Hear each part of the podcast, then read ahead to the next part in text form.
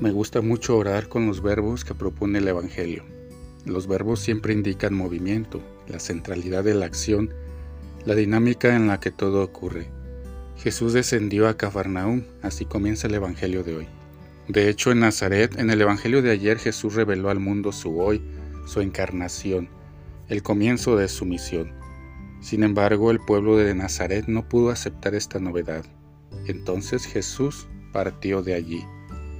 Descender es el verbo de encarnación. Dios desciende a nuestra humanidad como descendió a Cafarnaúm, asume en todo nuestra condición y afronta todas las contradicciones, como el enfrentamiento con las fuerzas del mal.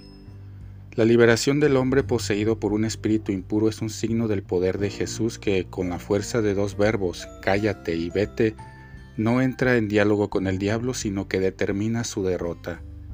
De verdad que la libertad todavía es exigente, sigue siendo difícil, porque las fuerzas del mal insisten en querer deshumanizar el mundo mediante su dominación total. Es Jesús el que desciende, el que devuelve la posibilidad de ser libres. Descender es el verbo de Jesús y descender necesita convertirse en nuestro gran proyecto de vida. Bajar es vivirlo todo, asumirlo todo, amarlo todo para liberarlo todo. El ascenso depende del descenso. El cielo es el conjunto de los caminos recorridos en la tierra, así como los caminos interiores que ayudan a conquistar el terreno de la libertad.